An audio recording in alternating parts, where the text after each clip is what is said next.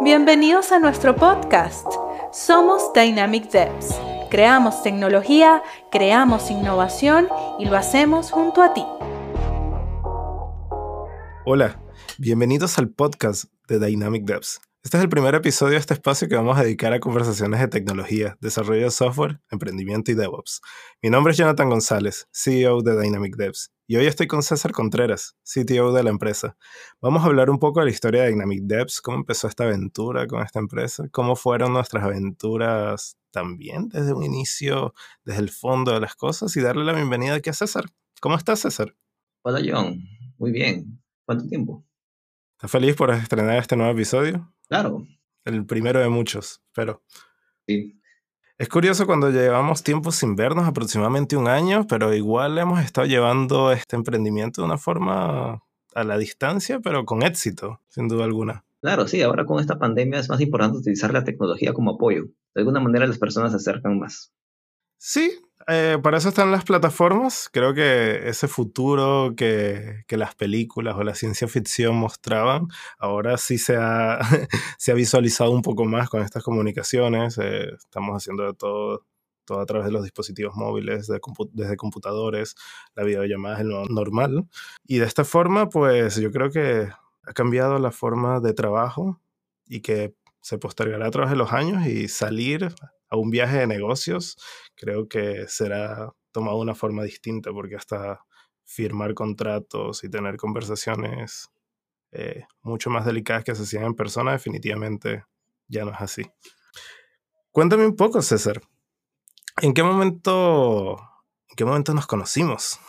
¿Te acuerdas? ¿Cómo empezó todo? Vamos a explicarle a los oyentes cómo empezó todo. Claro, este, ya somos cuatro años de fundados. Vamos por nuestro quinto año. Nos conocimos, ¿te acuerdas? En, la universidad, viendo clases de programación y cálculo. Sí, éramos pequeños e inocentes. Siempre como una pasión por la tecnología, que creo que fue lo que nos llamó la atención mutuamente para trabajar eso. ¿Recuerdas cuál fue nuestro primer proyecto en la universidad? Claro, me acuerdo que trabajamos un proyecto de un servidor FTV para redes. Un proyecto bastante interesante. Pero además de caernos bien, ¿qué crees que nos hizo trabajar juntos? La pasión por lo que hacemos. La universidad sí es un ambiente donde teníamos que entregar muchos proyectos al mismo tiempo, de todo tipo de cosas, pero los que eran de desarrollo siempre íbamos más allá a la entrega, ¿no? Siempre buscábamos e investigábamos. Cuando tuve la oportunidad de trabajar contigo, vi en común eso, que teníamos las ganas de, ver más. Mientras, eh, mientras otros veían bases de datos, redes, el desarrollo de software te llenaba de la misma forma que a mí y te apasionaba. Por lo tanto, creo que indiscutiblemente eso fue lo que más me agradó de, trabajar contigo y, hizo esto. ¿Crees que eso fue lo que nos afianzó más a la idea del emprendimiento y formar Dynamic Devs? No lo sé. Cuando nos conocimos, sí, obviamente se estableció una, lo que fue la amistad, pero yo desconocía lo que era el mundo de emprendimiento. Creo que estaba en otra sintonía. Cuando te acercaste a mí, tú, tú sí tienes si tú viste en ese momento la, esa semilla de emprendedor. De hecho, recuerdo que cuando me contrataron para un freelance en Panamá de una, de una empresa de equipos médicos, la aplicación Inventario App, eh, yo solo la vi como un requerimiento de un aplicativo que sacar y tú realmente viste el potencial de todo ello. ¿Te acuerdas de eso? Claro, la aplicación de, de software de llamada Inventario App. Me acuerdo que tú hiciste el back y yo el front. Y me acuerdo también que, o sea, yo vi el potencial en esa, en esa aplicación, ya que era, hablábamos de tecnologías bastante recientes, era una aplicación que funcionaba totalmente en la nube, algo que las aplicaciones de inventario en ese momento no, no lo aplicaban, todo era más en el, en el mismo servidor de la misma empresa. Me acuerdo que mis padres, como son comerciantes, yo vi todo el potencial que había en esa aplicación y quise implementarlo y, ver eh, en qué podía ayudar a, ayudarlos a ellos. Sí, de hecho lo recuerdo con bastante, bastante gracia el hecho de, de tú tomar la iniciativa y mostrarme que, que, podríamos realmente hacer algo grande. Eh, para, eso, para nosotros era como natural e incluso obviábamos un poco lo que era la tecnología en ese momento. Si bien mencionas lo de eh, una aplicación web en la nube, cuando nos remontamos al 2015, hablar de la nube, si bien existía, era muy tabú para muchas empresas, había algo de miedo, nosotros lo implementamos y sí, correcto, ahí N aplicaciones de inventario, pero todos tenían una interfaz mediocre y nosotros dimos esas interfaces enriquecidas, que fueran amigables para el usuario, lo que también causó bastante contento en ese cliente. Y luego llegamos a escalar el producto a muchos clientes. Sí, de hecho, la, uno de los requerimientos que nos pidió, llegó fue como cambiar la, interfaz gráfica. Yo me acuerdo que las interfaces en ese momento eran bastante aburridas eh, y eran bastante complejas. La gente estaba acostumbrada a utilizar sistemas del tipo SAP y esta era una aplicación con el, el, front era parecido a Angular Material. Creo que eso nos ayudó a crear un producto con un mejor valor, que era fácil para el usuario, y como mencionas, era también una aplicación que se podía conectar desde el Internet. Cualquier persona con una conexión a Internet podía llegar y manejar su inventario. Una de las cosas más interesantes que tenía era que muchas áreas estaban involucradas ahí y desde el almacén hasta la gente de logística, facturación, comercial, está involucrado en ese tipo de aplicativo. Luego comercializamos ese producto como eh, un licenciamiento en la nube, el cual nos fue bastante bien. Estábamos en Venezuela en ese momento, pero creo que poco a poco Venezuela se puso más difícil para los emprendedores eh, de la tecnología. Trabajo teníamos, clientes teníamos, pero definitivamente muchas cosas eh, eran adversas para nosotros tener un crecimiento deseado para, para establecer Dynamic Devs. ¿Qué piensas tú de eso? ¿Recuerdas esos tiempos, César? Sí, para mí, de hecho, lo más difícil era tener un, crecimiento sostenido. La fuga de talentos era algo que se vivía todos los días. Oportunidades, como lo mencionas, sí habían. Lo que pasa es que vivíamos en una época con una hiperinflación, donde uno presupuestaba un proyecto que costaba tanto en un mes y dentro de dos meses salía, costaba otro precio. Era bastante complejo. Creo que una de las decisiones que, tuvimos, que, tomamos en ese momento fue cada uno migrar a un país en este caso a mí me tocó migrar a Perú y a ti te tocó migrar a Chile. Sí, así es. Además, eh, teníamos un sobreesfuerzo, o sea, teníamos exceso de trabajo, el cual aprendimos mucho. Teníamos más de dos trabajos en desarrollo. Estábamos, también trabajamos en la industria del entretenimiento. Para que sepan, César y yo trabajamos en una, una franquicia de, de, de cines y, y fuimos responsables de todo lo que fue la migración y todo este traspaso a la nube de, de todas las plataformas de, la venta de, boletos, que fue una, experiencia bastante enriquecedora y ahí aprendimos mucho de lo que somos hoy, de, lo que son los principios cloud native. ¿Cómo consideras tú esa experiencia? Sí, de hecho ahí aprendimos bastante y todo lo que aprendimos en esa empresa lo íbamos aplicando a nuestros proyectos personales o nuestros proyectos freelance que nos salían. Me acuerdo que una de las cosas que aprendimos ahí fue utilizar Azure. Era, y nosotros en ese momento, antes de aprender a usar Azure, utilizamos una plataforma llamada OpenShift creo que ahí, a partir de ahí dimos ese pequeño salto de, pasamos de una plataforma que era como una nube que era bastante grande, pero a un titán que era en ese, en ese Azure. Así es. Luego no, no pudimos alejarnos de la nube. Creo que todos los proyectos los vimos involucrados a, a, pensar en eso, en la nube, lo que es desarrollo de tecnología desarrollo de aplicaciones orientado a la infraestructura. Así que como que siempre fue algo muy natural esa parte de, de Continuous Integration, Continuous Delivery, lo que nos identifica hoy más que nada es el, la adopción de DevOps. Sí, de hecho este, nosotros creamos nuestra primera cuenta en GitLab, yo me acuerdo, y ahí empezábamos a llevar nuestros proyectos uno a uno. En ese momento obviamente no había la, el término de Continuous Delivery, pero sí la tratábamos de automatizar los despliegues, me acuerdo. ¿Te acuerdas esa parte? Sí, me, me acuerdo y también me acuerdo lo que sentí cuando nosotros estábamos emprendiendo con ese orden a nivel de, de, estructura de directorio, formando estructura a nivel tecnológico y, y, me cuestionaba mucho si así realmente se trabajaba en las empresas, ¿no? Cuando nos tocó emigrar y trabajar en, en otros ambientes, no era muy diferente a lo que habíamos hecho. Sí, de hecho creo que íbamos un paso adelante en Venezuela. Sí, realmente sí. Había, teníamos, estábamos haciendo las cosas con unas prácticas eh, interesantes y, bien correspondidas a lo que es el, estándar de la industria. Cuéntame qué, qué fue lo que a ti te hizo migrar principalmente, si bien hablabas de la hiperinflación, ¿por qué migraste? ¿Y por qué Perú? Cuando yo tomé la decisión de migrarme fue cuando empecé a trabajar para una empresa en Chile de manera freelance, donde ya prácticamente me he desvinculado del cine. Creo que fue una de las decisiones más importantes de mi vida, porque fue una de las, cosas que me permitió crecer. Uno de los factores por los cual yo decidí, mudarme acá a Perú Uno por mi familia, eh, para los que no saben, tengo familia peruana, y otros porque creí que Perú es un país que tiene bastantes oportunidades, está un país en el día de desarrollo y hay muchas empresas que se están transformando digitalmente. Perfecto. Nos pasó algo que me gustaría que compartiéramos acá una vez que tú estabas en Perú, yo estaba en Chile, las, operaciones en Dynamic Devs estaban aún, habían personas que iban a nuestras oficinas en ese momento. Es algo que me gustaría que compartieras tú y contaras la historia de lo que nos pasó, que creo que definitivamente eso, eso fue un hito, un hito al cual nos hizo cambiar estrategia totalmente. Sí, de hecho cuando nosotros nos mudamos, eh, las operaciones continuaron en Venezuela algunas personas iban a, las oficinas y trabajaban remotamente, pero desde allá. Pero un momento como que nos, eh, robaron en la oficina. Como saben, Venezuela es un país de los más inseguros del mundo y se llevaron varios, eh, varios inventarios que teníamos, laptops, computadores.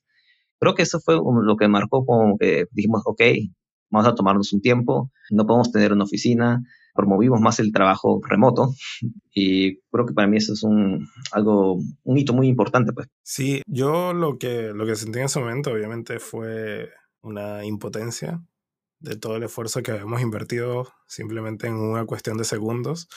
Se llevaron quizás sí, computadoras, equipos, me hizo pensar bastante de que lo único que no se llevaron es lo que nosotros tenemos, que es nuestra convicción y ese conocimiento que obtuvimos y que lo podemos capitalizar.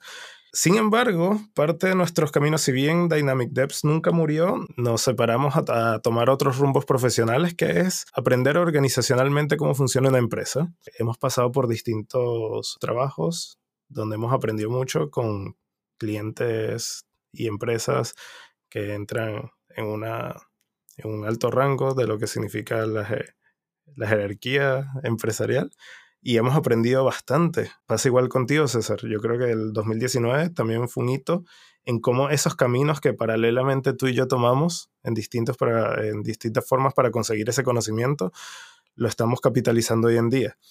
Cuéntame un poco de cómo fueron esos dos años donde te dedicaste más a la etapa de consultoría y desarrollo.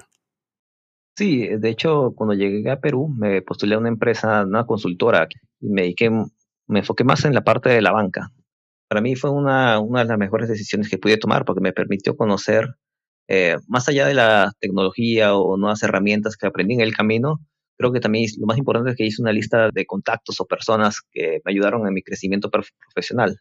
Aprendí muchos de ellos, conocí personas que eran muy buenas, incluso que eran mejores que yo, y me permitió como que afianzar esos conocimientos. De hecho, trabajé en dos consultoras aquí en, en, Perú antes de tomar la decisión de dedicarme 100% a Dynamic bueno, no sé si tú, John, también hiciste algo parecido. ¿Puedes contarnos qué, qué hiciste en estos dos años?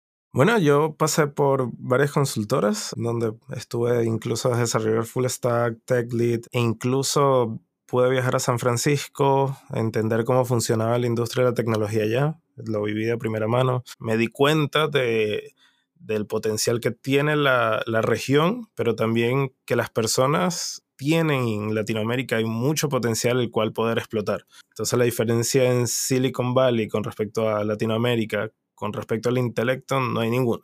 Que el territorio tiene algunas condiciones y están algunas personas dispuestas a, hacer algunas cosas distintas, puede ser. También me pasó igual que a ti, César, eh, conocer eh, gente que potenció mi, mi carrera a un 100%. Fue hasta que llegó una oportunidad de una empresa que me que me sugirió un cambio de rol, algo que a mí me hacía bastante ruido, que era dejar la parte técnica no a un lado, sino complementarla con skills comerciales. Entonces me convertí en un ingeniero de, de preventa, cual fortaleció en mí muchas habilidades blandas, hacer redes de contacto, eh, ver las cosas desde un punto de vista totalmente distinto. Sin duda alguna, creo que eh, es un ambiente muy dinámico, la parte técnica incluso es más fuerte que en, la parte de delivery porque tienes que hacer pequeñas entregas rápidas de cosas bastante impresionantes, tienes que saber de todo para todos y estar innovando y conociendo de tecnología al día.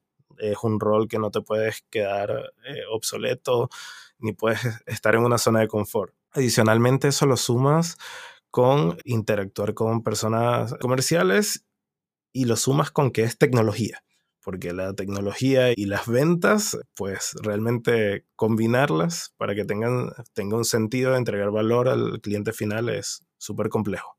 Luego de eso, tuve una experiencia ya como engineering manager, eh, que fue la que me dio los skills de, liderazgo, pero fue la experiencia más eh, reconfortante con respecto a, equipo, a entender las personas, a que las personas también eh, me entendieran a mí un poco. Fue una experiencia técnico-personal muy, muy, muy enriquecedora que, que, definitivamente fue la que me empujó al siguiente paso, que es eh, Dynamic Devs hoy en día.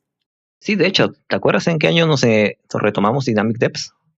No fue hace mucho, o sea, 2019, cuando nos sale esta oportunidad de tomar un rumbo distinto con esas oportunidades que no son aleatorias. Fíjate que parte de nuestro mismo, la, trascendencia que ha tenido nuestros roles y nuestras carreras, obviamente llegan a contactar con nosotros para que eso ocurra. Así que en 2019, en noviembre, definitivamente se capitaliza eso y es el riesgo que tomamos para ello.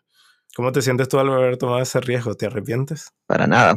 Más bien es, pregunto por qué no empecé antes. Qué bueno, qué bueno saber eso. Yo quizás noto que es el momento oportuno o qué pasa si todo este conocimiento lo hubiésemos aprendido aparte, hubiese sido más lento. Creo que son cosas que no que nuestros oyentes igual tendrán algunas dudas, especialmente aquellos que quieren dar ese paso de, de emprender. Lo hago, espero obtener más conocimiento. ¿Cómo lo ves tú, César? ¿Te hubiese gustado haberlo hecho antes, pero sin el conocimiento que adquiriste? ¿Cómo sientes eso? Yo creo que cualquier momento es, se puede emprender. Solamente tienen que darse las, las oportunidades. El momento clave del emprendimiento es cuando una oportunidad te llega y tú la aprovechas. Si la llegas a aprovechar, puedes llegar a otro. A, las otras oportunidades van a llegar por sí solas. Y cuando un emprendedor que tiene ganas de emprender, pero tiene que buscar las oportunidades, ¿qué consejo le das a él? Creo que las oportunidades llegan por según tu lista de contactos. Si no tienes si tienes que buscar las oportunidades, siempre consulta a tus amigos, a tu lista de contactos que tengas. Que son las tres F, Friends, Fools and Family. Efectivamente va a ser así. Eh, sí hay que tener una lista de contactos, eh, eh, buscar las oportunidades en lo que es cualquier tipo de, de venta que uno quiera hacer en cualquier emprendimiento, sí, amerita de ciertas habilidades y bastantes actividades que tienen que ver con el riesgo de involucrarse con las personas. Entonces, para todas las personas que nos escuchan, que tienen el deseo de hacer esto, sí es muy importante esas habilidades. Nosotros también las estamos adquiriendo y nos encontramos en busca de muchas oportunidades dentro de Dynamic Devs. ¿Cómo describirías el presente, César? ¿Cómo te sientes hoy? Ya con meses de esta joven empresa, pero con mucho potencial que, que incluso conseguir espacio para hacer actividades como esta es bien difícil, pero igual te sientes bien, te sientes feliz. La verdad, sí me siento contento, a pesar de la situación que estamos pasando con esto de la pandemia. Creo que es una, una decisión que hemos tomado en el momento adecuado. Nunca es, es tarde en, tomar esta, esta decisión de emprender. Creo que es lo mejor que puede tomar a cada uno. Si tú estás buscando este, crecer aceleradamente, sí, sí, tienes que emprender. Pero si estás buscando un trabajo estable o quieres estar en una zona de confort, sí puedes trabajar en una consultora, es válido. Sin embargo, creo que por lo menos deberías intentarlo una vez en tu vida. Perfecto, yo concuerdo igual contigo, no dejar el que hubiese pasado. Lo hemos intentado varias veces, hemos intentado varias veces no solo emprender con, con una empresa, sino también con un producto, un producto bastante ambicioso que a nivel técnico nos dejó muchas enseñanzas definitivamente, que fue VetMeet. VetMeet es una aplicación desarrollada para propósitos de la Copa América es darle un toque familiar y amistoso a lo que es el mundo de las apuestas y evitar esa, esa hoja de Excel que nos permite hacer las quinielas o como le llaman en Perú. ¿Cómo las llaman, César, en Perú? Quinielas. También quinielas, perfecto. De esta forma, creamos una aplicación móvil pensando en la masividad de lo que es ese evento de la Copa América y tardamos una semana en desarrollarla desde tu casa. Me fui a Perú, y ahí Marlis también, así que desde Venezuela se fue a Perú Y bueno, eso también cambió la vida de, partes del equipo. ¿no? Las cosas que nosotros hacemos también como líderes de, este emprendimiento es eh, impactar la vida de las personas, los más cercanos y también aquellos que reciben nuestros servicios. ¿Quieres contarnos un poco de esa experiencia de Bedmeet y cómo fue esos 10 días en tu casa desarrollando ese producto? Sí, creo que de hecho la, idea nació porque a nosotros nos encantaba ver fútbol, incluso apostábamos. ¿Te acuerdas que en la universidad desarrollamos una aplicación muy parecida? Sí, claro. para la Copa del Mundo del 2014, ¿no? Exactamente, para la Copa del Mundo. Bueno, es una idea que siempre tuvimos ahí presente, solamente que siempre llevamos nuestros resultados en una hoja de Excel. Ahora, en, la Copa América, lo que nació otra vez la idea, creo que la fuimos materializando poco a poco a nivel de concepción, ¿no? Pero a los... Llegó un momento como dijimos, ok, vamos a tomar unas vacaciones en cada uno de nuestros trabajos, vamos a unirnos y vamos a construir este producto. Me acuerdo que eh, estamos decidiendo en dónde lo íbamos a desarrollar, si era fuera, iba a ser acá en Perú o en Chile, y tomamos la decisión de venir acá a Perú también me acuerdo que trajimos a Marlis de, de, Venezuela, y Venezuela se vino hasta acá y estuvieron en mi casa como una semana, no, dos semanas estuvimos aquí en mi casa desarrollando este producto. La verdad, lo tomamos, fue un producto que lo desarrollamos en tiempo veloz. No me acuerdo que todos los días nos levantábamos tan temprano, desayunábamos, hacíamos nuestra daily, desarrollamos, lo almorzamos, continuamos y te damos de largo hasta la noche. Pero fue unas dos semanas bastante bastante gratificantes, porque al final como que sí lo logramos, llegamos a entregar un, terminar un producto en, dos semanas y con tu tecnología de punta. Eso es lo que iba a conversarte.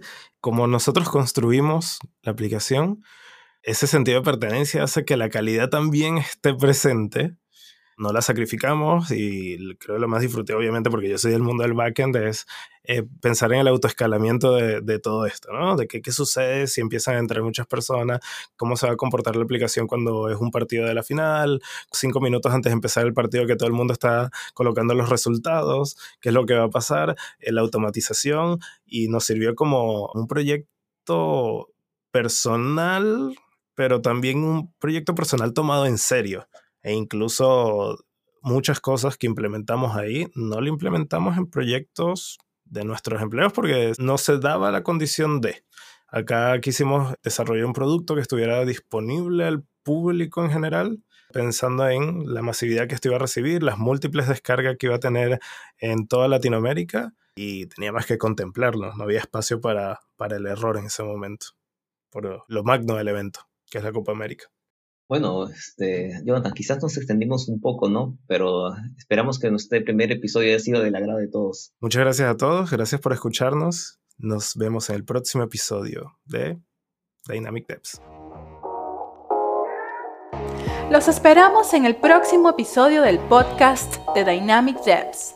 Creamos tecnología, creamos innovación y lo hacemos junto a ti.